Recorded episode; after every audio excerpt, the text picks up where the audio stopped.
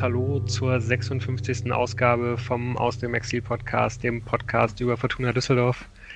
Ein letztes Mal, aber nun wirklich halt auch ein allerletztes Mal gilt es, äh, das Ende der Aufstiegsambitionen auszurufen und die Scherben der Saison zusammenzukehren. Und das machen wir in der gewohnten vier, Viererrunde. Und das heißt, der Tim ist in Berlin dabei.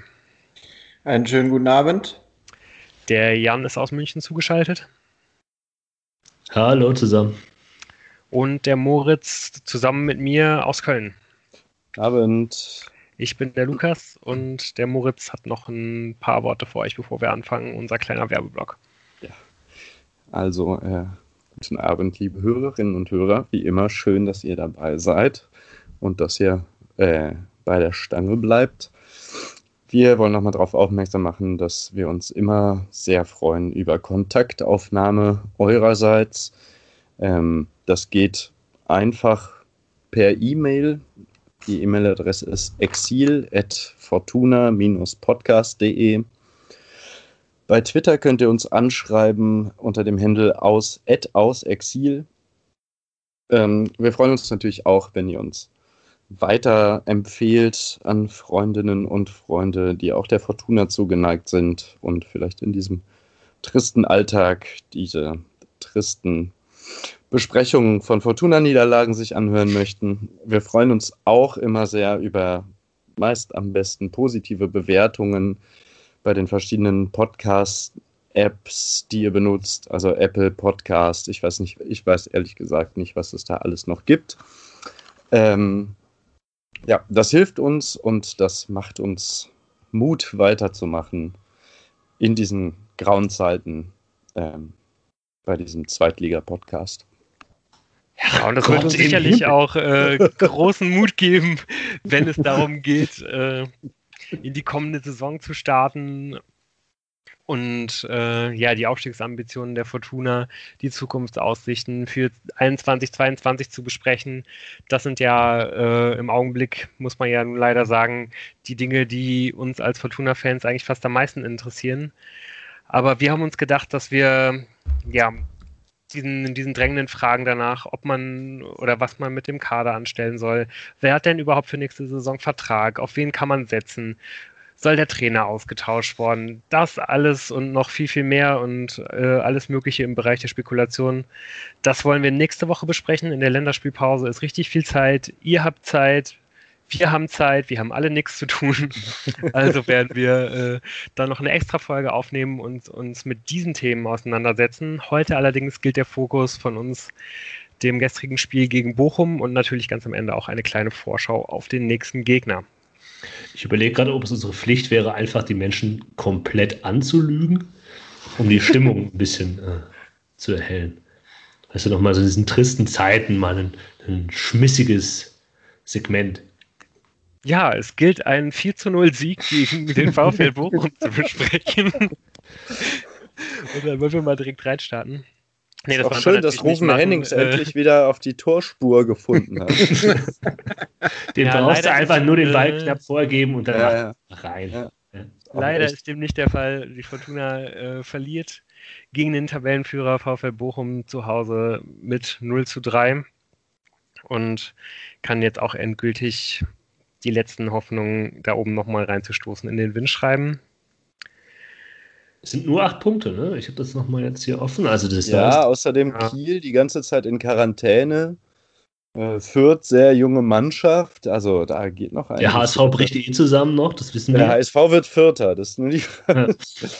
Ja. ja, aber ich meine, es sind acht Punkte, aber da haben, glaube ich, also gerade ja Kiel, aber ich habe auch noch ein oder zwei andere Mannschaften haben, glaube ich, noch ein paar Nachholspiele. Ja, ja. ja. Mm, ja, und vor allen Dingen, man muss ja auch ganz ernsthaft mal sagen, äh, es gibt ja weder eine Spielweise noch ein System, äh, bei dem man sagen könnte, darauf setzt man jetzt beim nächsten Mal, sondern man müsste halt beim nächsten Mal wieder den Topf mit Gold finden und irgendwie genau im nächsten Spiel halt quasi die, die Trendwende schaffen und auf etwas aufbauen, was man bisher nicht hat. Also ich sehe das eher nicht.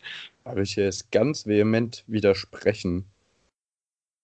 Spielweise also das heißt, war doch alles in Ordnung. Es war gestern. okay, wie die gespielt haben gestern. Und gegen, da habe ich auch an Jan gedacht. Jan hat gefragt, so wie, wie ist denn dieses, wie war denn das Spiel? Ich habe es ja nicht gesehen. Es war halt genauso, nur dass halt Sandhausen nicht Bochum ist. So. Also es hat schon funktioniert und neues System und also es, das Frustrationspotenzial kommt ja in dem Fall eher daher, dass die einfach, dass einfach mal Sachen funktionieren und man dann so ein Spiel 3-0 verliert. Ja, ich würde nämlich auch sagen, ich fand das nämlich, also der, ja, der darf, ich, darf ich euch kurz unterbrechen? Bitte. Ich,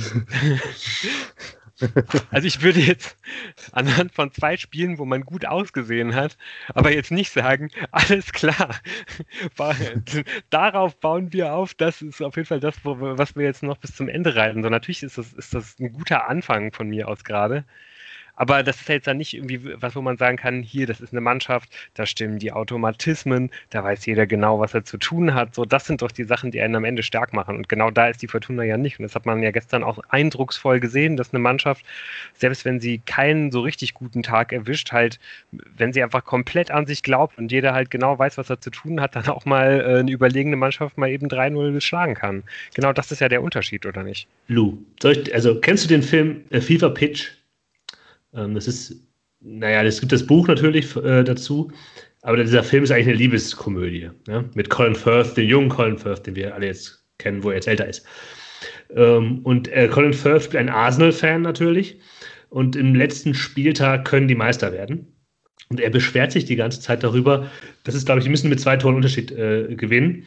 Äh, und er beschwert, beschwert, sich bei seinem Freund darüber, dass es noch nicht 2-0 steht. Und dann steht, äh, fällt das 1-0 dann beschwert er sich weiter darüber und dann äh, sagt, der, der, sagt der äh, Freund so, ja, soll die das zweite Tor vom ersten schießen? Ja, ähm, also klar hast du nicht Unrecht, aber zwei Spiele, bei denen man ein bisschen was gesehen hat, ist ja immer besser als zwei Spiele, wo gar nichts passiert ist. Genau. Also, ja, ich, ich glaube, wir reden ein bisschen aneinander vorbei. Oder wir haben. Ja, ich glaube, keiner von uns glaubt noch an diesen Aufstieg, aber ich möchte Moritz äh, Sichtweise unterstützen, dass dass dieses Spiel gestern eine, einfach eine Kunst war, das so zu verlieren, wie sie es verloren haben. das muss man also wirklich erstaunlich. Ähm, aber ich wollte die Fortuna so auftreten sehen und sie haben es halt gemacht, wie ich das hätte mir er, erhofft hatte, erwünscht hätte. Und haben wir 3-0 verloren. Aber dann kann ich jetzt nicht, äh, der auch eine mutige Spielweise gefordert hat, mich hinstellen und sagen, ja Leute, das ist so nicht, das ist ja ganz schön schlecht. Nee, und, dem, dem, würde ich ja auch komplett zustimmen. Sorry, Tim. Äh, ja, und ob Jan äh, daraus ableitet, dass mit äh, Uwe Rösler auf jeden Fall verlängert werden sollte, weil da gerade was wächst, äh, dann müssen wir euch auf nächste Woche vertrösten. Das ist jetzt ein großer Cliffhanger schon mal für die nächste Woche. Ja. Und nur ja, schon mal als nicht, Vorwarnung, der, der Spruch wird wahrscheinlich jetzt äh, in der nächsten Dreiviertelstunde noch häufiger fallen.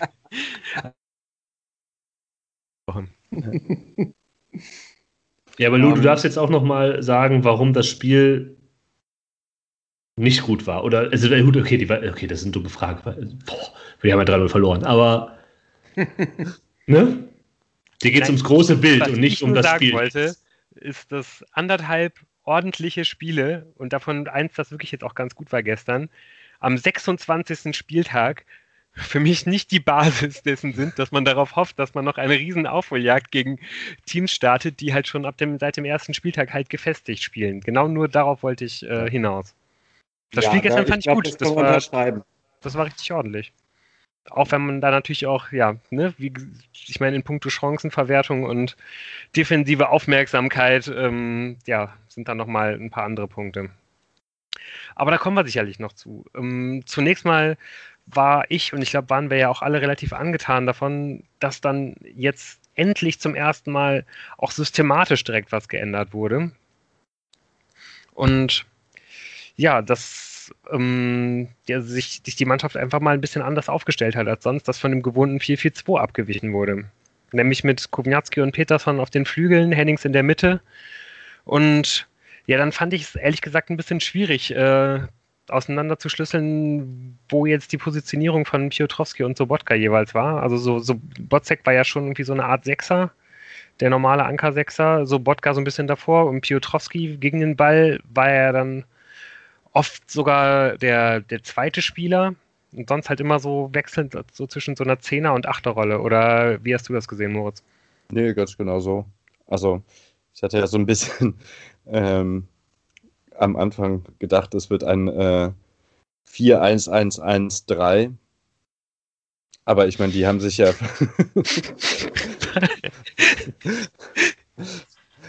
Aber vielleicht ja. war es auch ein. Vielleicht war es das auch. Ja, ja. Es war eigentlich ein 4-1-1-1-3. Ja, das ist ein besonderer Kniff. Ähm, die Frage ist halt, wer da noch abkippt. ja, Piotrowski. Ja, aber, äh, ja, genau, dann, dann, dann äh, wird aber asymmetrisch abgekippt auf die Seiten jemals. Ja, was mich ja. auf jeden Fall sehr, sehr stark interessiert hätte, ist, ob ähm, Uwe Rösler diese Aufstellung auch gewählt hätte, wenn er auf Kenan Karaman hätte zurückgreifen können. Und oder vielleicht auch auf, auf, auf Felix Klaus direkt für den Flügel, aber auf jeden Fall, ja, war das jetzt, glaube ich, so ein bisschen aus der Not geboren. Mm. Und ja, und vor allen Dingen deswegen, weil Kenan Karaman eben nicht zur Verfügung stand, ähm, nachdem, glaube ich, ursprünglich mit dem türkischen Verband vereinbart worden war, dass er äh, erst nach dem Spiel hätte nachreisen können, wurde das Ganze dann nochmal zurückgerufen und letztendlich ist er dann schon am Sonntag zur Nationalmannschaft geflogen, was ja so ein bisschen, glaube ich, auch ja, Benne darüber spricht, wo im Augenblick der Fokus von Kenan Karaman ist, aber auch vielleicht so ein bisschen, ja, ich hätte mir vorstellen können, dass wenn die Fortuna noch zu 100% vom Aufstieg überzeugt worden wäre, äh, gewesen wäre, wenn man, sagen wir mal, zum Beispiel auf Platz 2 gestanden hätte, glaube ich ehrlich gesagt nicht, dass das so passiert wäre. Oder was, was denkst du, Tim? Nö, da wäre man möglicherweise energischer aufgetreten äh, gegenüber dem türkischen Fußballverband, aber ihn jetzt fahren zu lassen, war also war in Ordnung, fand ich. Äh, ich habe ja überhaupt gar keine Ahnung, inwiefern da Fortuna überhaupt äh, eine Handhabe hat, am Ende zu sagen, nö. Also das ist für mich ist es schwierig ähm, zu bewerten, solange ich nicht weiß, auf welch, was für eine rechtlichen Grundlage und was für ähm, äh, ähm, Abmachungen dort getroffen wurden, weil es ja anscheinend so eine Abmachung gab. Irgendwann mal geschlossen in der Winterpause, habe ich mal gelesen. Ähm, dass er auf jeden Fall abgestellt wird, keine Ahnung. Ähm, unabhängig davon äh, glaube ich auch, dass äh, äh nicht nur der Fokus von Fortuna nicht mehr auf äh, äh, Kenan Karaman unglaublich doll einzubauen äh, liegt, weil man den nächstes Jahr wahrscheinlich eh nicht mehr in Düsseldorf sieht und man jetzt ja. Ja, ich glaube für Rose. Bin ich ja. Bin ich sehr gespannt, ähm, ob er jetzt äh, Stammspieler sein wird oder ob, man da, da schon in, in die Richtung plant. Ähm, wie sieht denn unser Spiel eigentlich ohne Kenan Karaman aus? Ja Und das haben wir jetzt gesehen. Ja, anders. Ja. Wäre ein guter Anlass, einfach. Naja, so ein gewisses Geschmäckle bleibt aber natürlich trotzdem die ganze Sache. Ne? Also, ähm, der spielt halt bei der Fortuna, Fortuna zahlt sein Gehalt. Und dann, das ist natürlich auch nicht eine Sache, ich finde, da muss man den Spieler vielleicht gar nicht mehr so stark reinnehmen. Aber diese ganze Regelung ist halt bescheuert, wobei Uwe Röster in der Pressekonferenz es ja auch gut auf den Punkt gebracht hat. Mhm. Alle Zweitligisten haben einem TV-Vertrag zugestimmt, der Montagabendspiele vorsieht, auch bei Abstellungsperioden. Ja. Ich finde, das hat er halt ziemlich offen. Also, das ist ein, ja, sehr valides Ding. Und dann kann man halt sich nicht äh, ständig darüber beschweren, dass das dann halt passiert, dass äh, Spieler äh, berufen werden zur Nationalmannschaft. Und inwiefern da die Fortuna eine Handhabe hat, weiß ich nicht. Die ganzen Dickschiffe, FC Bayern und Dortmund, die versuchen das dann ja immer und kokettieren damit, dass sie nicht abstellen.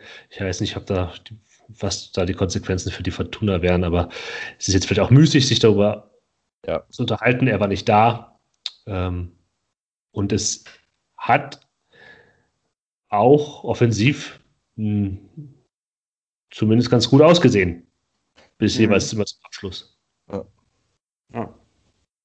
Ja, es ging ja auch wirklich schon relativ früh äh, los, eigentlich direkt äh, im, im, Anschluss an diese Verletzung vom, vom, Bochum, vom Bochumer Torwart. Ich weiß gar nicht, ob ihr da mittlerweile was gesehen habt, was der, ob der sich da jetzt wirklich schwerer verletzt hat. Also es sah schon irgendwie komisch aus. Der hat ja wirklich dann auch das ganze Spiel da total gekämpft und als dann in der 90. der Schlusspfiff kam, ist bei dem ja wirklich die ganze Spannung abgefallen und der konnte ja wirklich fast gar nicht mehr aufstehen.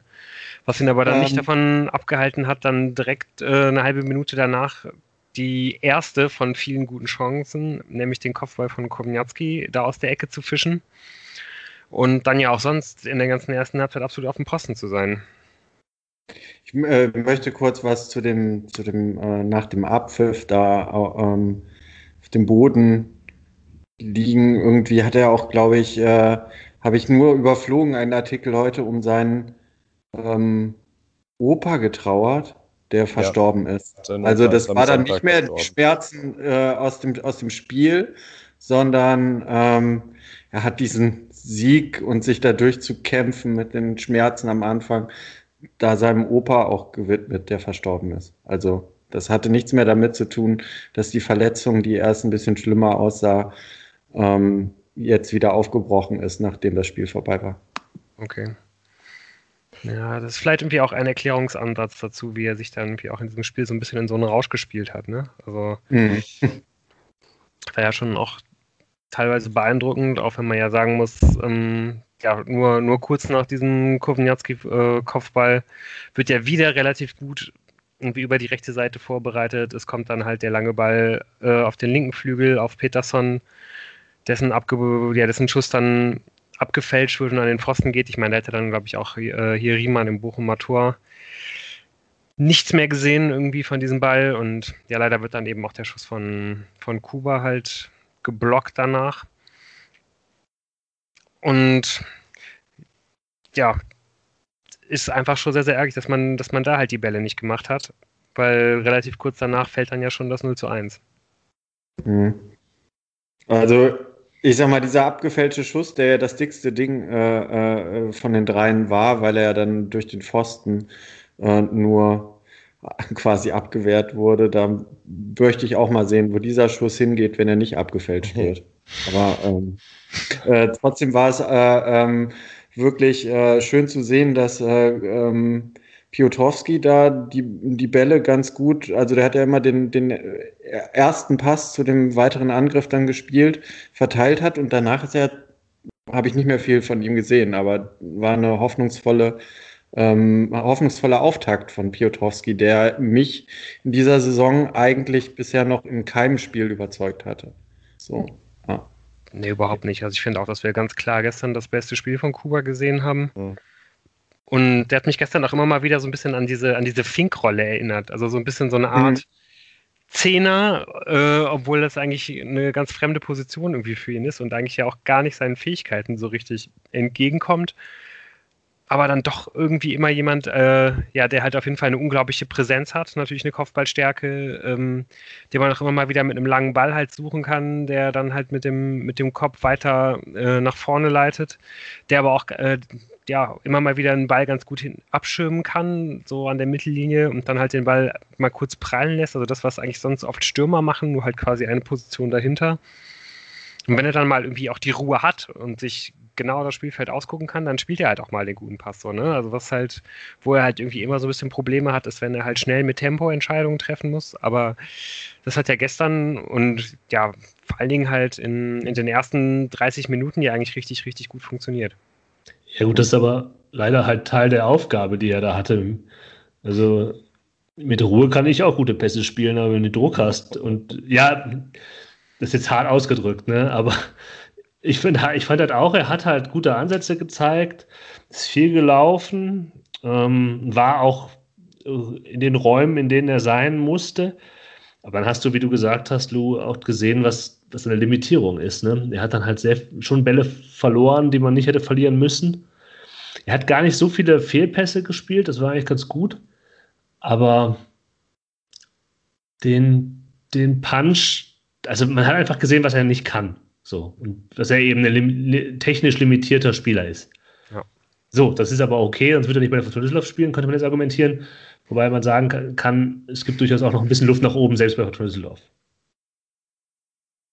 Ja, ich meine, wenn man sich dann auf der anderen Seite anguckt, dass Bochum so einen Robert Joule hat äh, auf der ähnlichen Position, ne? Also das ist ja, also ich glaube schon, dass es auch bei Fortuna Düsseldorf möglich, möglich wäre, einen, einen Spieler zu bekommen, der da auf jeden Fall auf der Position, die auch technisch irgendwie mehr anbieten kann. Aber gut, das ist halt einfach im Augenblick nicht so. Und man hat das ja eigentlich dann trotzdem auch ganz gut kaschieren können. Also es ging ja auf jeden Fall dann auch weiter. Selbst nachdem halt das 0 zu 1 gefallen ist. Und man, man, man lief halt weiter an. Aber, Aber das willst du jetzt nicht sprechen, oder doch? Wollte ich, wollte ich gerade darauf zu, zu, äh, zu, sprechen kommen, bevor wir, bevor wir uns dann hier die weiteren vergebenen Chancen noch anschauen wollen, müssen wir dann hier auch nochmal kurz über das 0 zu 1 sprechen. Und ja, wie, wie das halt eigentlich entstehen kann. Also ich habe da jetzt auch schon verschiedene Ansätze zugelesen und gehört, wie man da die Schuld in die, äh, in die Schuhe schieben möchte. ich weiß nicht, ob ihr da halt einen bestimmten Kandidaten hat, äh, habt, aber man muss ja auch einfach mal herausheben, was für ein unfassbar schneller Spieler halt dieser Gerrit Holtmann da auf dem linken ja. Flügel ist. Ne? Also ich meine, klar, das wird natürlich auch der, der Fortuna bewusst gewesen sein, das wird man vor dem Spiel alles besprochen haben. Und das ist natürlich auch ein bisschen ungeschickt, wie sich da Zimmermann vorher mit dieser cleveren Bewegung von Holtmann, der halt erst entgegengeht und dann voll zur Linie durchstartet, dass er, dass er da kurz mitgeht und dann ist das Laufduell halt eigentlich schon verloren, als dann der lange Ball kommt. Und dann kann man es natürlich immer noch verteidigen, aber es ist natürlich letztendlich diese unfassbare Geschwindigkeit, die ja dieses Tor möglich macht. Ja, und das ist wirklich fantastisch, wie der das antizipiert, ähm, dass der Ball da lang kommt ähm, und einfach schon bevor der Spieler, ich weiß nicht wer davor von Bochum, ihn diesen Ball dann auflegt auf Holtmann, aber schon bevor der den Ball annimmt, hat er eigentlich genau gecheckt, wo der langlaufen muss. Und Zimbo checkt's auch und ist aber halt einfach nicht so schnell. Äh, ja. Moritz, weißt du, was das ist? Das kennt man nicht unbedingt, wenn man viele Fortuna-Spiele guckt. Fortuna, nee, das, aber das sind so. eintrainierte Automatismen. Ja, ja. das sind so. wenn du dir das mal eigentlich nochmal angucken, so sieht das aus. Ja. Also, ich, also was Holtmann da macht, das sieht schon genau durchplant aus, wie, wie du das sagst, lässt sich da ein bisschen ne, geht erst zurück und dann, dann geht er in den Raum rein und ja. das haben diese Pässe spielen die ja die ganze Zeit eigentlich dann hinter die, hinter die Kette und er macht das mit seiner Geschwindigkeit stark. Und dann ist ja die Diskussion, wer macht dann den Fehler, in den Folgefehler, nachdem Zimmermann quasi sich da ja, einfach nicht mitgehen kann im Tempo, ist es Hoffmann oder dann so. Und ich denke mir halt, ja, vielleicht ist die Wahrheit einfach auch in der Mitte. Ich würde jetzt keinen von den beiden völlig äh, von Schuld freisprechen. Die pennen halt vielleicht beide und das ist halt vielleicht das Ding, dass, dass nicht nur Zimmermann, sondern die, die beiden Innenverteidiger nicht damit gerechnet haben, dass sowas passiert. Das ist vielleicht der Fehler, weil das ist mhm. jetzt nicht ein Geheimnis, dass Bochum so spielt. Ja, das ähm, äh, hat ja tatsächlich auch äh, Uwe Rösler äh, in der Pressekonferenz ähm, vor dem Spiel schon angedeutet, dass er das genau weiß, dass ähm, er hat dann nochmal der, äh, den Pressevertretern da so ein bisschen Nachhilfeunterricht erteilt, dass man ja nicht so denken würde, äh, dass Bochum die Mannschaft ist, die die meisten langen Bälle spielt, aber ähm, sie hätten sich das nochmal genau angeguckt. Und das ist ja jetzt so ein langer Ball, der übrigens von Danilo Soares kommt. Ah, ja. Ähm, der hat auch ein gutes, gutes Spiel gemacht, fand ich. Mhm. Ähm, Genau, und da äh, war dann wahrscheinlich nicht genug Druck, auch ähm, kann man jetzt nicht so genau sehen in dem Zusammenschnitt und ich habe es auch in den Wiederholungen nicht so oft gesehen, aber dann muss tatsächlich auch auf diesen Spieler, der dann diesen genialen Pass spielt, ähm, wahrscheinlich nicht genug Druck gewesen sein und das ist ein Teil des Ganzen. Aber natürlich, Automatismen ist äh, das Stichwort, was Jan genannt hat. Ähm, da hat, hat, man an dem Abend wirklich eine, äh, gesehen, was Fortuna halt genau, eine Lehrstunde gesehen, was Fortuna halt nicht hat und wo man hinkommen muss. Dass man auch solche Automatismen hat. Dass man eine eingespielte Mannschaft hat, wo der eine weiß, was der andere tut. Und dann. Da muss man jetzt aber auch einfach sagen, Bochum spielt schon seit ein paar Jahren ungefähr in der Formation und kann sich stetig steigern quasi. Oder? Also, das ist schon auch ein Unterschied. Ja, aber ich finde, was, was Tim gesagt hat, ähm, der Pass, der auf Voltmann kommt, dass da eventuell zu wenig Druck drauf ist, ja. ähm, das ist ja auch kein Zufall, weil diese Positionen in diesen Räumen, wo ja eigentlich dann hätten sowohl Kovnatski als auch Pettersson stärker Präsenz haben zeigen müssen, die hat die Fortuna sehr offen gelassen, das ganze Spiel über, mhm. ähm, weil man eben diese sehr offensive Ausrichtung hatte. Also ich glaube, das Risiko ist man einfach eingegangen, ja weil man gesagt hat, okay, wir wollen halt, wenn wir den Ball erobert haben, wenn wir den Ball kriegen von Bochum, Anspielstationen vorne haben. Ähm, ja. Es war schon sehr auffällig, wie wenig die Außenspieler ähm, jeweils auch zurück nach hinten gearbeitet haben. Ja. Und Ja, da ist natürlich ja. klar, dass du dann in solcher Situation nicht diesen. Druck äh, ausüben kannst. Aber das, genau, das Problem ist dann, finde ich, eben woanders. Das habe ich mir nach dem zweiten Tor dann auch irgendwie aufgeschrieben. Es funktioniert alles gut. So, also so nach Plan, Matchplanmäßig, aber ähm, diese Abwehr ist halt momentan nicht risikoresistent quasi. Also es ist, geht halt schief, ne? weil, weil dann einfach, wenn du so spielst, dann musst du halt darauf bauen, ja gut, du kannst dann auch darauf bauen, dass du halt vier Buden machst und dann halt zwei kassierst. Ähm, ja, aber es, es passieren dann halt, das sind natürlich auch, also das, die beiden ersten Tore sind natürlich einfach auch extrem gut gespielt von Bochum und dann ist natürlich auch klar, dass du dir mal einen fängst, ist ja auch okay irgendwie. Aber dann musst du halt vorne die Dinger machen. Aber dann, Ja, aber ich glaube, das ist ein wichtiger Punkt. Ich konnte danach irgendwie lesen, wie, wie überlegen die Fortuna gewesen sei. Und ich finde halt, selbst wenn es, wie du sagst, Moritz, selbst wenn es gut gelaufen wäre für die Fortuna, hätte die Fortuna wahrscheinlich idealerweise mit einem Torunterschied gewonnen. ja, genau, 3 zu Weil die- 2 oder 4 genau, zu 3 2. zu 2. Also an die, genau, 3 zu 2, das Ergebnis hätte ich auch gedacht. Ähm, du kriegst halt dann die Buden rein, weil du halt das in Kauf nimmst, dass eine Mannschaft wie Bochum ähm, die Tore halt dann macht. Vielleicht hast du auch ein bisschen Glück und die machen eins davon nicht. Ähm, aber äh, das war jetzt kein Spiel, wo die Fortuna einfach 3-0 gewinnt, sondern einfach. Das, Nee, genau, und dann, wenn es blöd ist und nicht ideal läuft, du halt unentschieden aus. Und wenn es ein bisschen blöd läuft, verlierst du es knapp. Wenn es richtig scheiße läuft, verlierst du halt 3-0. Mhm. Das Aber ich ich- glaube, das genau war ja die Herangehensweise. Also ich sag mal, äh, wo du gesagt hast, da ist nicht ge genug Druck auf den passspielenden ähm, ähm, Soares beim 1 zu 0. Das war wahrscheinlich Teil des Plans, weil man offensiv spielen wollte. Und da war ja auch genau der Plan, das so ein 3 zu 2 halt irgendwie hinzukriegen. Und dass das vielleicht die einzige Chance ist, die da gesehen wird, ähm, gegen den VfL Bochum momentan dieses Spiel zu gewinnen oder dass äh, Rösler auch gesagt hat, mit dieser offensiven Herangehensweise unterstreichen wir nochmal, dass das hier unsere äh, letzte Chance ist. Und ähm, äh, vielleicht auch, äh, ich sehe bessere Karten bei uns, äh, wenn wir es so angehen, als wenn wir auf dem 1 zu 0 spielen. Und ich glaube, das stimmt auch. Ja, Also- auch zu Recht. Also ich meine, Ja, Dann kannst, kannst du halt auch sagen, wir haben halt vorne noch die individuelle Klasse drin. Wir haben einen Kovnatski, der stark ist, einen Hennings, der stark ist. Äh, Karaman spielt nicht, aber ähm, so die halt starke ab. Und du bringst die die ganze Zeit in Abschlusssituationen. Da kannst du ja auch im Prinzip dann viel mehr als Trainer nicht machen. Also wenn du dann hinterher, hinterher sagst, nee, hätten wir mal lieber äh, auf das 4-4-2 und geguckt, dass wir hinten sicher stehen, kannst du ja auch nicht viel für kaufen dann. Ja, und das ist halt auch das, das Spielermaterial. Also ein Pettersson, den, den hast, das hast du ja gesehen, wie du ihn einsetzen kannst. Der, der Ja. hat offensiv, klar, er macht das Tor dann nicht, aber er hat halt für Wirbel gesorgt. Ja. Defensiv ist er auch in einem anderen System nicht zu gebrauchen. So Ja. fies ausgedrückt. Und dann sagst du halt, okay, ähm, wir wissen halt, was er kann. Äh, Und wir, wir, also er hat ja auch schon defensive Arbeit gemacht, so ist es nicht, ne? Also es ist jetzt nicht so, dass die gar nichts gemacht Er haben. hat- Er hat gegen Bochum mal äh, ganz schnell defensive Arbeit eingestellt, nachdem er dann mit Ja. Schlechte ist, ja. Erinnerungen an die Arbeit gegen Bochum. Deshalb sollte er wahrscheinlich nicht nach hinten mitarbeiten gegen Bochum.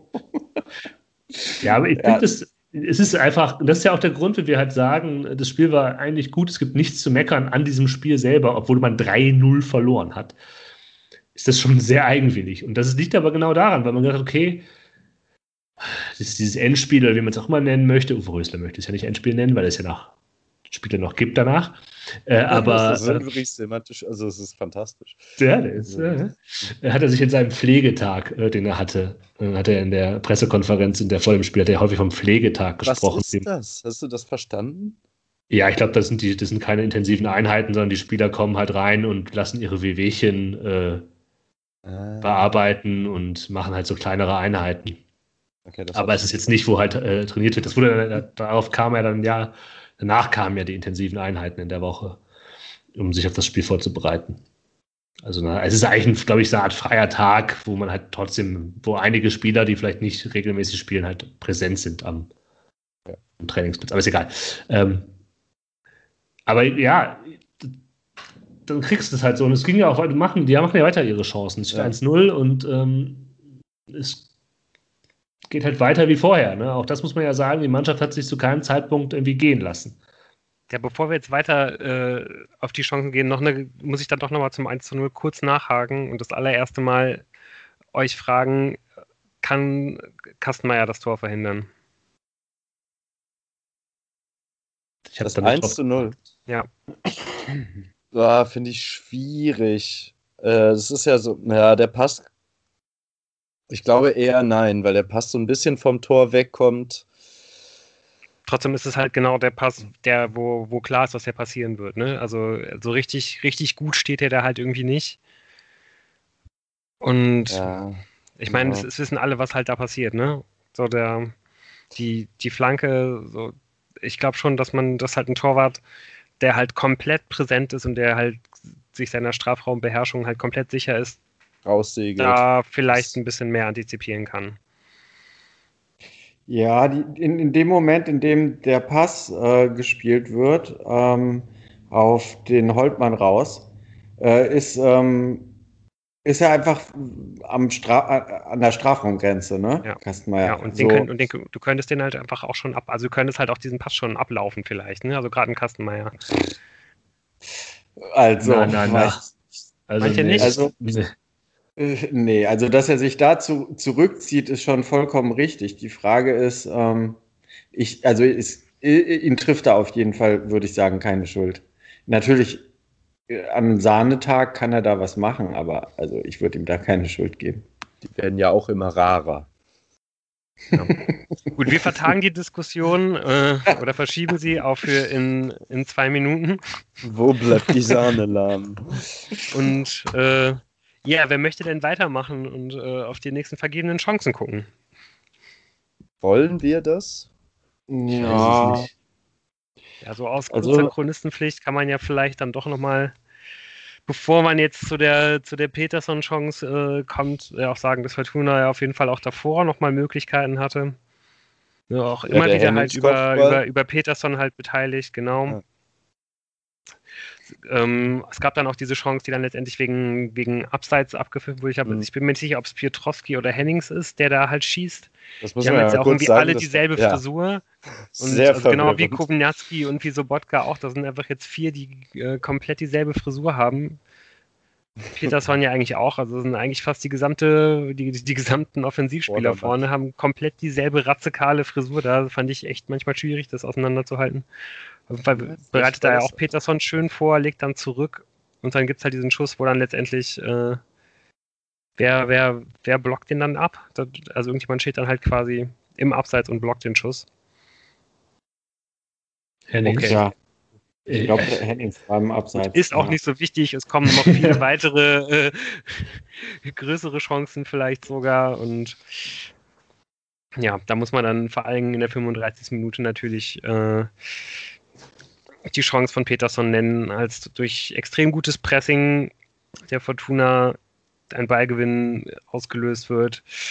Hennings leitet auf Koba, der dann Peterson extrem gut einsetzen kann und den, und den muss er einfach machen. Und letztendlich, natürlich ist es halt stark gehalten, aber das Problem ist halt der, der erste Kontakt, oder was denkst du, Jan, woran, woran hat es da gelegen?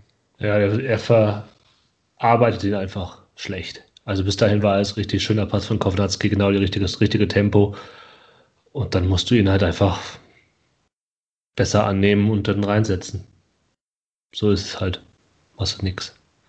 Aber ähm, wie es diesem Spiel halt passte, man dachte, okay, komm, irgendwann musst du dieses scheiß 1-1 fallen, fällt ja das 2-0 danach ja. direkt.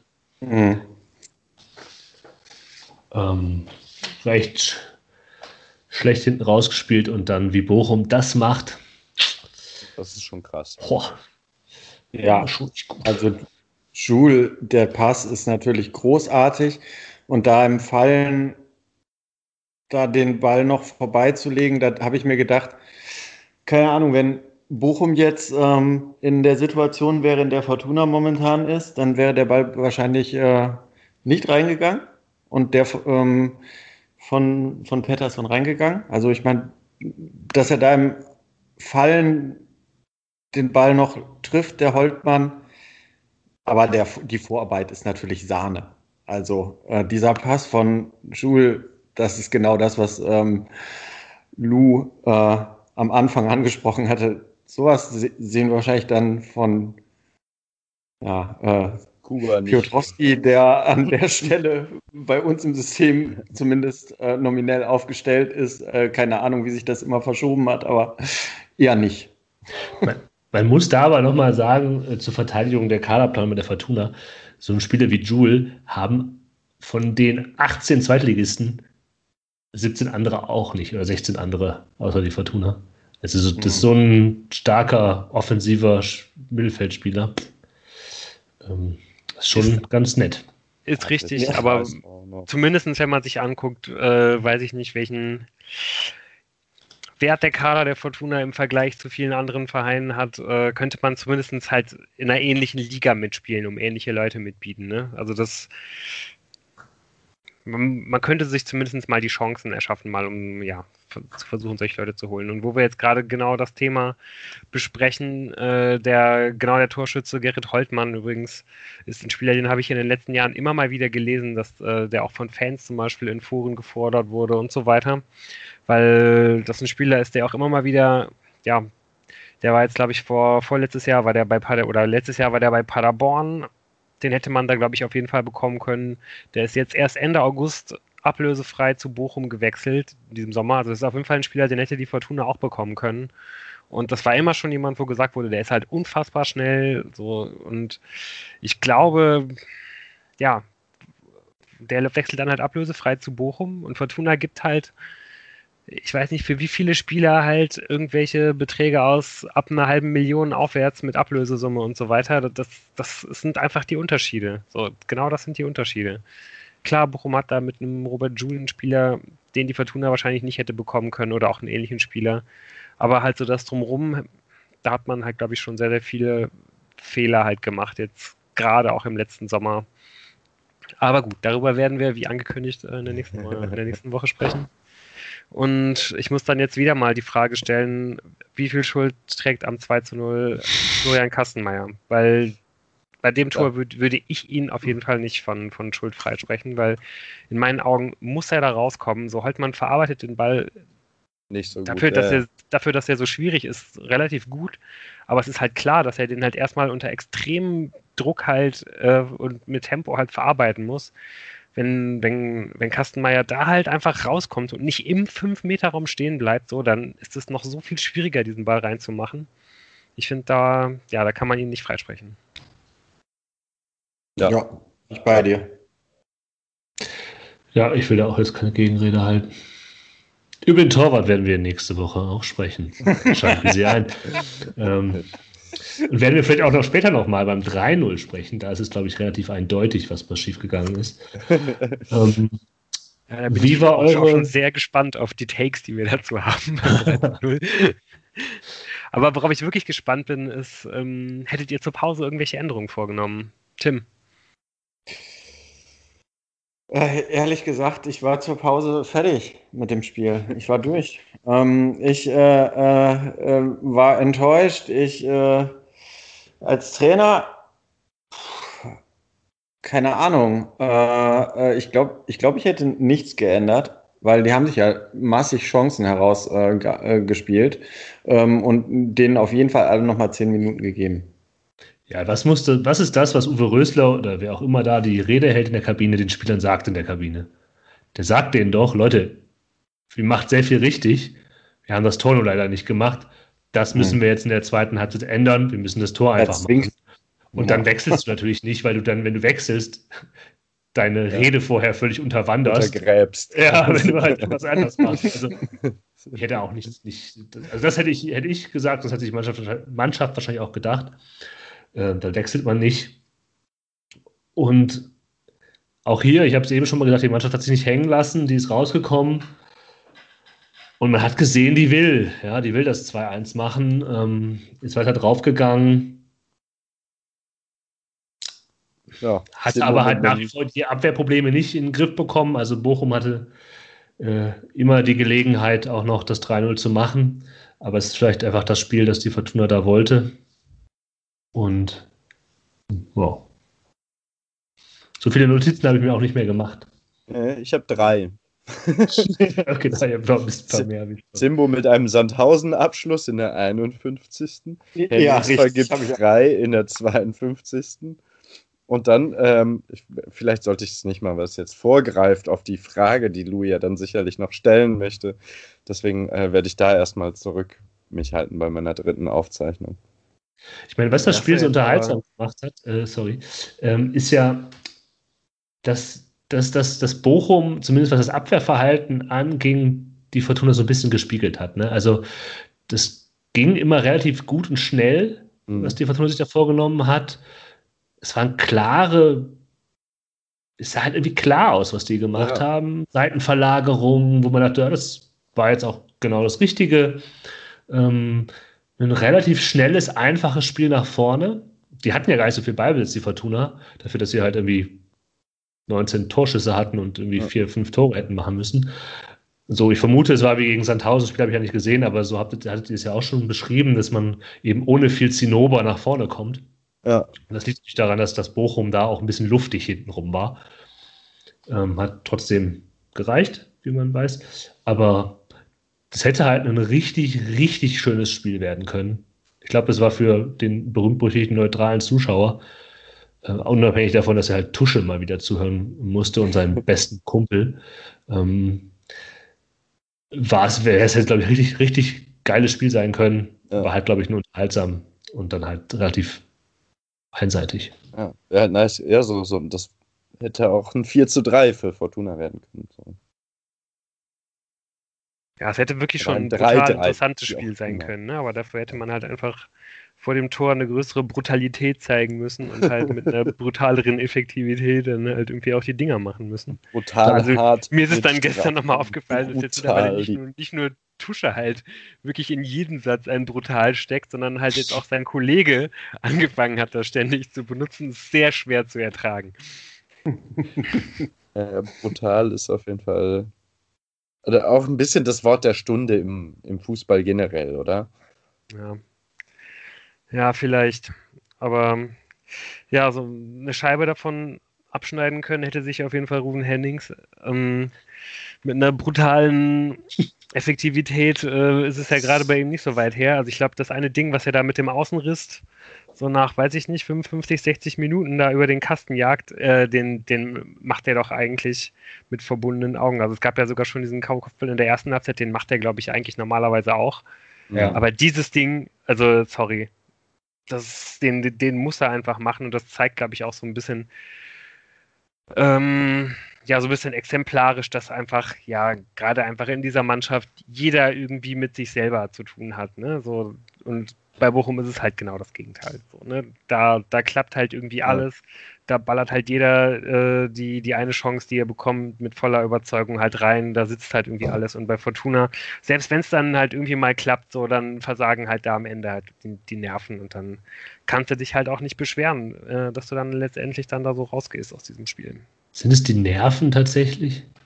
Bei einigen schon, bei Rufen Hennings weiß ich das gar nicht. Ich glaube, das war einfach Pech und ein bisschen.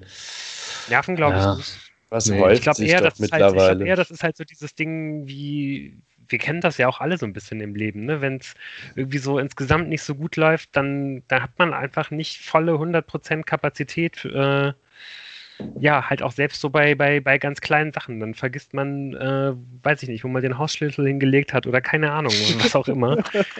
und es gibt eben auch so Phasen im Leben, da, da, da klappt halt irgendwie alles und da muss man halt gar nicht so groß über Sachen nachdenken und da, da läuft es einfach. Wir rufen das den Torschlüssel also esoterisch werden und anfangen ja. über Energien und sowas zu reden, aber so grob in diese Richtung geht das halt, glaube ich, schon. Also genauso wie du dich ja auch häufiger verletzt, wenn es wenn es schlecht läuft. Also bei Weil Mannschaften, die, die oben stehen, nicht zu 100 Prozent ja, hast. So, äh. Ja, das, das sind dann irgendwelche Nuancen, wo du halt irgendwie nicht komplett klar in deiner Execution halt irgendwie bist. So, mm. Und das mhm. reicht dann halt aus. Mm.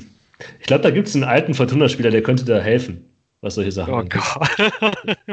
Der hat dann einen Smoothie entwickelt, der heißt dann Power Up oder so. Nee, ich glaube, so heißen die wahrscheinlich gar nicht. Wollen wir das Thema jetzt wirklich ansprechen? Nein, machen wir nicht. Das, machen wir das, aber da müssen wir doch auch bitte kurz Woche drüber vielleicht. sprechen. Ist, also, ähm. Ja, also kurz gefasst, Uwe Rösler würde sagen, der Mannschaft fehlt momentan einfach das Momentum. Absolut, ja. Ah, und ja. er dann auch nicht mehr wirklich, äh, selbst auch durch die Wechsel hat er das dann ja auch nicht mehr wirklich ändern können. Der, ähm, der Kuba, der in der ersten Halbzeit wirklich noch ähm, relativ wichtig war bei den äh, Angriffen nach vorne, war er dann auch in der zweiten Halbzeit eher blasser. Wurde rausgenommen für, für Felix Klaus. Ganz Genauso kurz wie Morales für Botzek kam, ja. Darf ich ganz kurz noch zu Kuba, sorry, äh, sagen, damit das, äh, weil ich nicht wollte, dass das untergeht. Ähm, Jan hat vorhin gesagt, dass der dann auch relativ viele Fehlpässe und sowas gespielt hat. Nee, nee, hat er nicht. Er hat nicht so viele Fehlpässe gespielt. Ah, weil genau, eigentlich. Gut, äh, aber er hat halt den Ball trotzdem verloren im Zweikampf.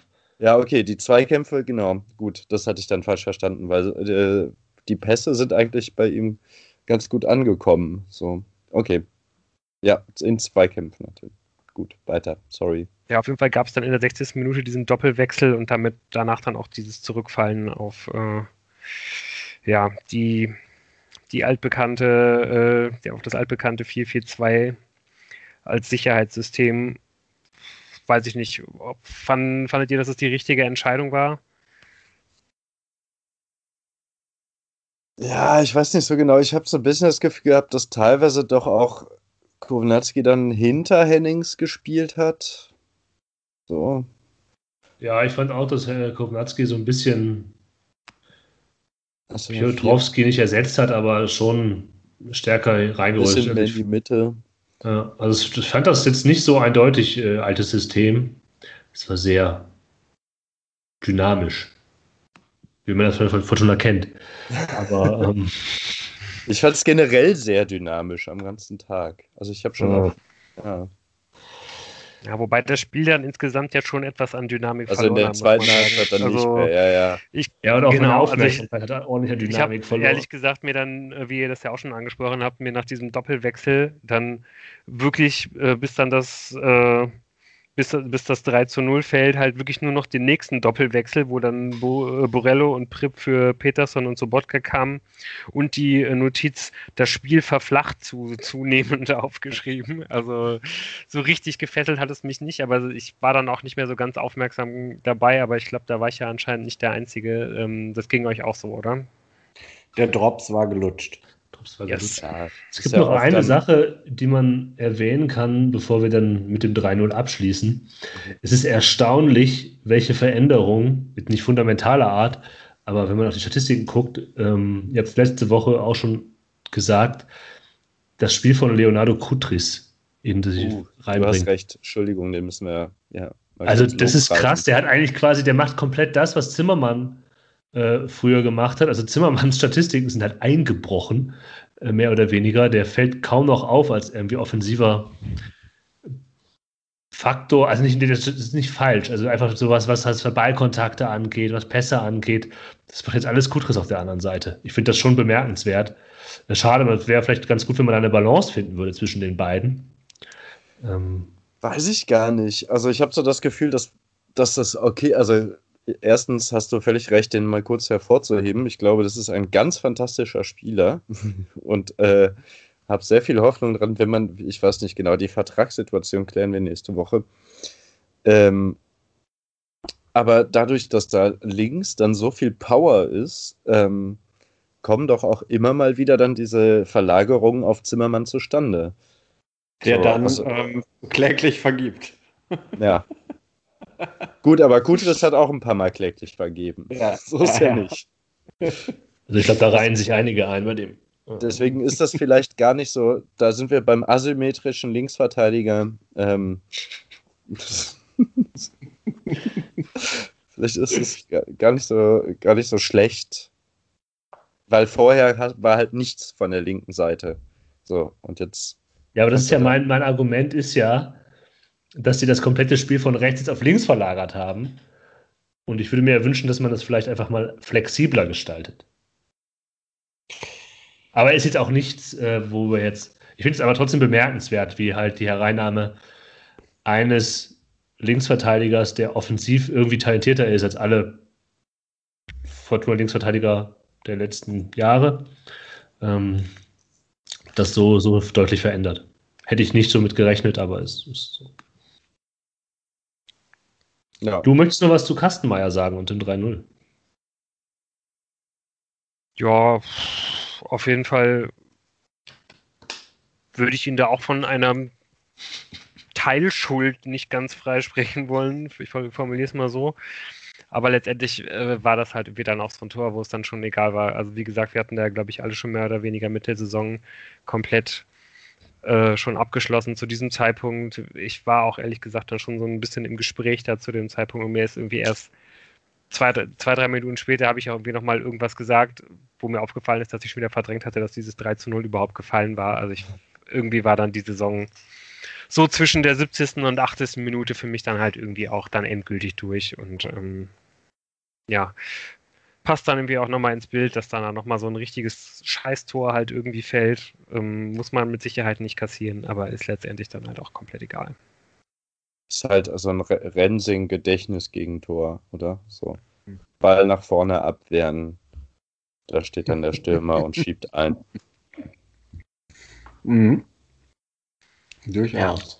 Man hat es dann ja auch irgendwie in den letzten Minuten gesehen, da gab es ja da wirklich dann auch kein, kein Aufbäumen mehr. Äh, ja, aber ist dann auch ja auch keiner mehr also, reingeworfen. Also, kannst ja, den ja Leuten genau. auch nicht verübeln, ey. Wenn du dich 60, also erstmal, wenn du diese erste Halbzeit so überlegen bist, was die Torchancen, was die klaren Torchancen angeht und 2-0 hinten liegst, dann nochmal 10 Minuten Alarm machst nach der Pause oder fast 15, irgendwie nochmal dicke Chancen hast, dann ist halt auch irgendwann es ist, ist halt total demoralisierend, das 3-0 ja. zu bekommen. So nach so einem Spiel, du weißt genau, was du geleistet hast, guckst auf die Anzeigetafel, steht 0-3, dann ist auch irgendwann mal der Wille gebrochen und äh, ist schon okay, fand ich auch. Ähm, ich, äh, bevor wir das Spiel abschließen, ähm, hätte ich noch mal eine ketzerische Frage an den Lou. Schon mal so als kleiner Hint, wo, wo wir mit der nächsten Folge in der nächsten Woche hinwollen. Ähm, wir, wir werden natürlich sämtliche äh, Foren äh, scannen, wer da jetzt alles so gefordert wird, so wie ein Gerrit Holtmann äh, ja auch vor dieser Saison gefordert wurde. Äh, Lou, was würdest du sagen? Torbeteiligung Gerrit Holtmann in den letzten vier Spielzeiten, bevor er zu Bochum gegangen ist? Schätz mal. Keine Ahnung, wahrscheinlich nicht viele. Vier. In Als vier Jahren. Ne? Und halt nie eingesetzt worden bei anderen Vereinen. Ah, der kommt schon auf ziemlich viele Spiele. Hat auch immer viel also, Verteidiger gespielt, glaube ich. Also, ah, und Minuten müsste man sich dann irgendwie auch mal anschauen. Also, der war bestimmt nicht bei Mainz Stammspieler links außen. So würde ich, äh, da war der halt die drei Jahre vor Paderborn. Ja, also, wie gesagt, der kommt auf jeden Fall locker auf die Spielminuten äh, mal zwei bis drei, die er in dieser Saison für Bochum gemacht hat. Also, das ist es kann halt passen, aber ja. es hätte auch genauso eine Verpflichtung werden können wie ähm, Florian Hartherz, sag ich dir. Oder Nana Ampoma. Ja, weiß ich nicht. Ja, aber das ist halt genau das ist genau der Unterschied, ne? Fortuna holt halt Nana Ampoma. Das für 4 Millionen für, Euro. Ja, genau. Genau, und du kriegst halt dann, weißt du, und so jemanden halt zu holen und der halt einfach unglaublich schnell ist, der muss ja gar keine Torbeteiligung haben, aber einfach nur jemanden zu haben, der mit dieser Schnelligkeit so eine unglaubliche Waffe ist. Und du holst ja auch so jemanden wie Holtmann jetzt in diesem Sommer holst du dann ja auch nicht, weil du dem sagst, hier, du bist Stammspieler bei uns auf links außen. Das hat auch Bochum nicht gemacht. Die haben da auch andere Spieler. Der spielt, der hat jetzt sonst auch gar nicht immer unbedingt von Anfang an gespielt, sondern auch oft irgendwie mal rechts, weil auf links spielt eigentlich immer Danny Blum, den hat er jetzt ersetzt. So, ne? Aber halt einfach so jemanden halt auch zu haben, so, das ist halt einfach das, was halt einfach andere gute Mannschaften in der zweiten Liga halt von Fortuna unterscheidet. Ja, aber worauf ich hinaus will, ist, wenn du den nicht mit guten äh, Pässen fütterst, ist das nichts wert. Und da muss halt das Gesamtgefüge gut passen. Und ich meine, die Vorarbeit von Soares habe ich jetzt schon mehrfach angesprochen. Die ist da beim 1 zu 0 der, der, für mich der Schlüssel. Und da möchte ich mal sehen, wer, wer diesen Ball und diese Automatismen in Düsseldorf eintrainiert hätte in der letzten Saison. So. Ja. ja da triggerst du mich jetzt direkt beim nächsten Punkt. und äh, ja, da, da, wollten wir ja wirklich erst dann in der nächsten Woche mal drüber sprechen. Ja. Und haben wir ja auch schon in den letzten Wochen und Monaten sehr, sehr häufig drüber gesprochen. Von daher, es ist ja wirklich jetzt auch nur, nur eine äh, exemplarische Personalie. Ne? Ich will jetzt auch gar nicht sagen, warum hat man diesen Spieler nicht geholt im Sommer, sondern ich hätte gerne halt irgendwelche Verpflichtungen in diese Richtung halt gesehen. Aber ja, da bin ich ja sicherlich nicht der Einzige. Gut. Ja. Mit, der, mit den neuesten Gerüchten, äh, wenn ihr Insiderwissen habt, könnt ihr uns äh, gerne auch übrigens bis nächste Woche noch versorgen. Wir werden, wir werden drüber, drüber sprechen. Oder wünschen. Wir haben schon wieder sensationelle also, 55 Minuten über äh, diese 3 Niederlage gesprochen ja, und haben uns wieder vorgenommen, dass wir wirklich eine kurze Folge machen. Äh, Deshalb kommen wir jetzt zu, zu Darmstadt, würde ich sagen. Ich denke, jetzt kommen wir zu Darmstadt, ja. Genau. Das Spiel ist zwar erst in zwei Wochen, aber ähm, ja, um die Folgen halt sauber voneinander zu trennen, gibt es dann trotzdem heute schon die Vorschau auf den SV Darmstadt ähm, und damit ja dem, dem ersten Spiel, ähm, ja, bei dem man dann wahrscheinlich wirklich gar nichts mehr erreichen kann. Und ich weiß nicht, wir werden wahrscheinlich dann aber auch eher in der nächsten Folge spekulieren, ähm, was das halt für die Fortuna heißt, ob man da vielleicht irgendwie schon jetzt vermehrt auf Leute setzen sollte, äh, die auch in der nächsten Saison Teil der Fortuna sein werden und so weiter und so fort. Also auch das eher in der nächsten Folge. Jetzt nur der kurze Blick auf den Gegner. Ähm, trainiert ja von unserem alten Bekannten Markus Anfang. Hat sich Darmstadt jetzt so ein bisschen in dieser Saison im unteren Mittelfeld eingependelt. Ähm, das sah vor drei Spielen noch gar nicht so richtig gut aus. Ähm, da war man da, hatte man noch wesentlich näheren Kontakt zur Abstiegszone. Hat dann jetzt allerdings mit einer Systemumstellung sieben Punkte aus den letzten drei Spielen geholt und ja, ist jetzt noch nicht völlig frei von allen Abstiegssorgen, aber das sieht doch relativ gut aus, dass man auch diese Saison wieder die Klasse halten wird. Das sind dann letztendlich mittlerweile schon neun Punkte bis auf Platz 16. Auffällig ist, dass Darmstadt, obwohl man da eher in den unteren Tabellenregionen rumkrebst, den viertbesten Angriff der Liga hat aber ja, dementsprechend immer mal wieder defensiv extrem schwächelt. Und genau da hat dann jetzt ähm, vor kurzem auch Markus Anfang den Hebel angesetzt und für eine Fokusänderung gesorgt. Markus Anfang hat dann ähm, ja vor diesen wichtigen Spielen das gnadenlose Verteidigen ausgerufen und ist da jetzt auch das erste Mal von seinem präferierten System, äh, dem 4-1-4-1, abgerückt und ähm, hat sich dann so ein bisschen in der Werkzeugkiste von äh, Dimitrios Gramotzes bedient, der jetzt ja der neue Schalke-Trainer ist, der letztes Jahr Darmstadt äh, letztendlich sensationell auf Platz 5 geführt hat.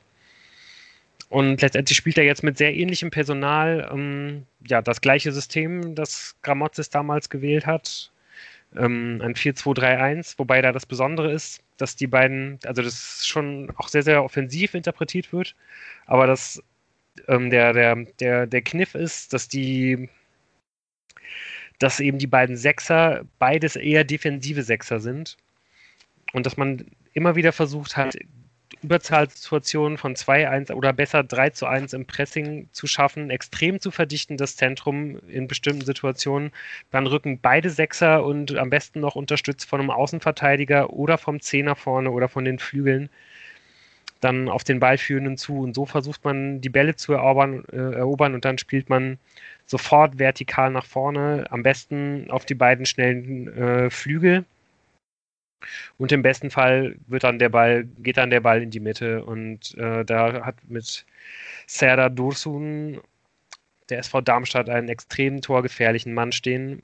Der Vertrag läuft da auch aus. Es ist wohl ziemlich sicher, dass der nächste Saison auch höherklassig spielen wird. Der wird Darmstadt auf jeden Fall verlassen. Auf jeden Fall hat er schon 15 Tore auf seinem Konto und ja, da könnte durchaus noch das ein oder andere dazukommen auf jeden Fall ein sehr physischer Zielspieler da vorne, auf den die Fortuna unbedingt achten müssen wird. Ja, ähm, man sieht schon, der Schlüssel zum Spiel ist, dass Darmstadt mit extrem viel Zweikampfstärke und hoher Intensität agiert. Und wenn man, ja, wenn man Darmstadt bezwingen will, wird man denen da auf jeden Fall ebenbürtig sein müssen. Was es auf jeden Fall ein bisschen schwierig gestaltet ist, einer, der da ja auch ein bisschen prädestiniert für ist, ist Alfredo Morales. Zwar vielleicht gerade nicht in der besten Form, aber hätte ja durchaus auch eine Option sein können. Der hat sich allerdings jetzt gegen Bochum die fünfte Gelbe abgeholt. Der ist also ja leider keine Option. Mhm. Wenn wir jetzt schon über die fünfte gelbe Karte von Morales sprechen, muss ich auf jeden Fall auch ansprechen, dass es auch was gibt, was für die Fortuna spricht. Denn auch Darmstadt muss auf einen Spieler wegen der fünften Gelben verzichten und das ist mit Viktor Palsson der absolute Schlüsselspieler in dem System. Ähm, ja, der, der wichtigste Spieler bei den Darmstädtern, der bildet zusammen mit Nikolai Rapp diese Doppelsechs. Ähm, das sind beide Spieler, die auch ähm, auf der Innenverteidigerposition spielen können. Vor allem Rapp ist eigentlich gelernter Innenverteidiger und ja, man sieht schon, das sind wirklich halt Spieler, die eher diesen defensiven Fokus haben. Da geht es nur darum, den Ball zu gewinnen und dann so, so, so schnell wie es geht eben in den freien Raum auf Außen, auf, auf, äh, auf, auf Außen weiterzuleiten. Und da ist halt Viktor Palsson wirklich eine Klasse für sich. Ähm, ja, mit absoluter Sicherheit einer der besten Spieler auf dieser Position in der, in der Liga. Muss man ganz klar sagen. Und da jetzt Darmstadt vor, vor drei Spielen erst das System umgestellt hat, bin ich sehr, sehr gespannt, wie Markus Anfang äh, diesen, diesen Schlüsselspieler halt ersetzen wird. Und das ist vielleicht auch einer der Schwachpunkte. Ja, ich denke mal, Darmstadt wird trotzdem nicht, nichts ändern, weil man jetzt erstmal mit diesem System sehr, sehr gut gefahren ist. Ähm, und ja, und das heißt, äh, angesprochen hast Serdar Dusun startet vorne auf der Mittelstürmerposition, auf der 10 Marvin Melem, links und äh, rechts auf den Flügeln ähm, werden mit Matthias Honsack und Tim Skarke zwei extrem schnelle Flügelspieler sein. Ähm, ja, Leute, die jetzt vielleicht nicht ganz das, das Tempo von einem Gerrit Holtmann erreichen werden, aber trotzdem muss man da unglaublich aufpassen. Und ja, gerade wahrscheinlich auf Matthias Honsack äh, auf, auf links außen, weil man jetzt ja auch die letzten Spiele gesehen hat, dass Zimmermann echt nicht seine beste Phase hat. Ähm, muss man vielleicht auch wirklich schauen, ob man den noch irgendwie so ein bisschen unterstützen kann. Und ja, dann ist so ein bisschen die Frage, wer die, die Rolle von Palsson auf der Doppelsechs neben Nikolai Rapp übernehmen wird. Ich denke mal, es wird wahrscheinlich Tobias Kempe sein, der jetzt zuletzt rausrotiert ist, auch wenn er als zentraler offensiver Mittelfeldspieler immer noch der zweitbeste Scorer von Darmstadt diese Saison ist, weil ähm, ja, eigentlich ganz spannend, dass man den rausgenommen hat, weil außer Dosun schießt eigentlich sonst überhaupt niemand Tore, muss man auch sagen. Also es verteilt sich dann halt irgendwie. Es gibt dann mal hier jemand, der hat zwei, hier jemand, der hat drei Tore, aber bis auf Tobias Kempe, der halt ähm, ja so ein bisschen der Standardspezialist ist und viele Tore vorbereitet und die, die Elfmeter schießt und da deswegen auch schon einige Tore hat, gibt es da wirklich eigentlich wenigen, der zuverlässig trifft. Gibt es da kaum jemand, der zuverlässig trifft. Und ja, deswegen glaube ich trotzdem, dass man ja in dieser Rolle erstmal auf ihn setzen wird, aber die Rolle ist nicht so wirklich perfekt auf ihn zugeschnitten. Es gibt aber auch keinen anderen, der sich da so richtig aufdrängt. Mm, ja, da muss man sagen, die Abwehr ist jetzt auf jeden Fall auch keine, vor der man unglaublich Angst haben muss. Mit Patrick Herrmann, Emanuel Höhn ähm, und Fabian Holland, dem Captain auf der Linksverteidigerposition, sind das alle Spieler, die ein ordentliches Zweitliganiveau haben, mehr aber auch nicht. Und auch der zweite Innenverteidiger mit Patrick Pfeiffer, der ist erst 21, ist so ein bisschen die Entdeckung der Saison, hat sich da jetzt festgespielt, aber ja, das sind alles keine Leute, ähm, die, die gehobenes Zweitliganiveau mitbringen, sondern eher halt ja, Mittelmaß sind. Und ich glaube, wenn die Fortuna da mit ähnlichem Druck wie gegen Braunschweig oder gegen Bochum jetzt agieren kann, sollte man da auf jeden Fall auch endlich mal in der Lage sein, Tore zu schießen und den einen oder anderen Ball an Marcel Schuhen im Tor der Darmstädter vorbeizubringen. Sandhausen, weißt du? Ja, Ähnlich, Sandhausen. Ja. Ganz ja. genau. Ja. Es lässt auf ein interessantes Spiel hoffen. Man muss ja jetzt irgendwie sich die Spiele so einzeln vornehmen, wenn man schon das große Ganze nicht mehr hat, auf das man hoffen kann. Es könnte, mhm. nach dem, was du jetzt gesagt hast, Lou, ein zumindest nicht uninteressantes Zweitligaspiel ja. sein. Was Richtig. ein bisschen smells like 4-4-2, oder? Das ist. Darüber will ich gar nicht nachdenken. Also ich denke ja tatsächlich drüber nach, ähm, ob äh, das Tippspiel, da ist für mich die Saison auch schon gelaufen. ähm, aber da ähm, müsste jetzt eigentlich ja, müsste ich alle Positionen der Vereine richtig vorhergesagt haben, um noch eine Chance zu haben.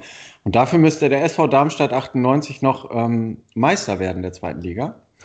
Denn so wie ich in den letzten äh, drei Spielen gespielt habe, habe ich die ganze äh, Saison erwartet, nämlich in dem System von Gramozis, dass das Anfang einfach nur kopiert. Und deshalb äh, wird mir Angst und Bange, äh, weil ich natürlich auch im Tippspiel immer für die getippt habe. Und äh, ja, ich bin gespannt. Ja, bevor wir gleich nochmal zu dem Tippspiel kommen, um da die eigentlichen Heldengeschichten zu erzählen von sensationellen Comebacks, die noch unter den Top 3 landen werden, mein, meine Ansage hier, ist mir noch was aufgefallen mit Hinblick auf die Tabelle, weil ich mir guckte, als du das meinte, dass, dass sie sich gefangen haben, äh, habe ich gedacht, okay, wo steht Darmstadt jetzt eigentlich auf Platz 12? Ähm, Tobias Escher macht ja immer stark, wenn man auf so Tabellen schaut und überlegt, welche Anomalien eventuell, wo haben Mannschaften vielleicht zu viele, zu viele Punkte geholt oder zu wenig Punkte, auf die Tordifferenzen zu schauen. Äh, weil die seiner Meinung nach etwas aussagekräftig sind. Ich will da jetzt nicht darüber diskutieren, ob das stimmt oder nicht, aber wie glaubt ihr, wie viele Tore hat die Fortuna mehr geschossen in der, also, naja, wie viele Tore besser ist die Tordifferenz der Fortuna im Gegensatz zu Darmstadt 98? Also ich habe mir das schon angeguckt vor dem, äh, vor dem Segment, von daher äh, rate ich jetzt mal nicht mit. Okay, ich rate mal blind und sage gar nicht besser, weil ich weiß, bei Fortuna ist plus eins, das weiß ich. Hm. Und dann hat Darmstadt bestimmt auch. Ja, ich glaube auch, es gibt eine, keine große Differenz. Es gibt eine Differenz, also Darmstadt minus zwei und Fortuna hat äh, plus eins. Ja. Es sind acht Punkte Unterschied, aber sagen wir mal so, die acht Punkte, die die Fortuna äh, zu einem Aufstieg oder Platz 2, ähm, das sind sogar neun, also sagen wir die acht Punkte, die man halt zum Platz 3 oder zum Platz 2 Rückstand hat, die sind mit einer größeren Tordifferenzunterschiedlichkeit ausgestattet als äh, die acht Punkte, die die Fortuna zu Darmstadt 98. Äh, wir müssen das Thema jetzt nicht äh, groß aufmachen, aber eventuell lässt das Rückschlüsse zu, warum es mit dem Aufstieg nichts geworden ist. Ja, ich, ja. ich schaue mir es auch gerade mal kurz an. Plätze 1 bis 4 haben gute Torbilanzen. Ja, Karlsruhe würde ich auch noch sagen, mit 7 ja. ist auch noch okay. Dann kommt halt Fortuna mit aber, aber äh, wir befinden uns am Ende der zweiten äh, Podcast-Folge dieses Jahr äh, äh, zu den Spielen gegen Bochum, wo man jetzt in Aggregate 0 zu 8 verloren hat. Und wir haben über dieses Spiel ja jetzt auch hinreichend geredet. Also dieses 0 zu 8 fällt da natürlich schon ins Gewicht. Gut. Ja zugestanden. Ähm, ich wollte es trotzdem nur mal erwähnt haben, um jetzt zu sagen, sensationell. Wenn man am Anfang der Saison schlecht tippt, beim äh, Tippspiel, dann hat das nichts zu sagen, weil am Anfang der Saison ist eine reine Glückssache. Wenn man dann allerdings ja, das Feld von hinten richtig aufräumt, dann hat man richtig Ahnung. Und, ja, das bin ich. Bravo. Und äh, ich, wie gesagt, ich lande noch in den Top 3. Das ist mein Ziel. Und da, da gibt es überhaupt keinen Zweifel, dass das auch passieren wird. ja, ich kann jetzt nur an dieser Stelle sagen, dass auf jeden Fall mit mir auch noch zu rechnen ist. Mein Ziel ist es auf jeden Fall erstmal in den Top 10 zu bleiben, die ich jetzt auch äh, gerade mal wieder geentert habe, auch nachdem ich schon sehr, sehr weit zurücklag. Und ich kann jetzt auch schon mal ankündigen, bei mir wird es jetzt langsam auch richtig gefährlich, weil ich gehöre ja auch immer zu Leuten, äh, die sich ja auch immer so ein bisschen vor, vor Dingen schützen müssen, in dem, äh, mit dem, was sie tippen.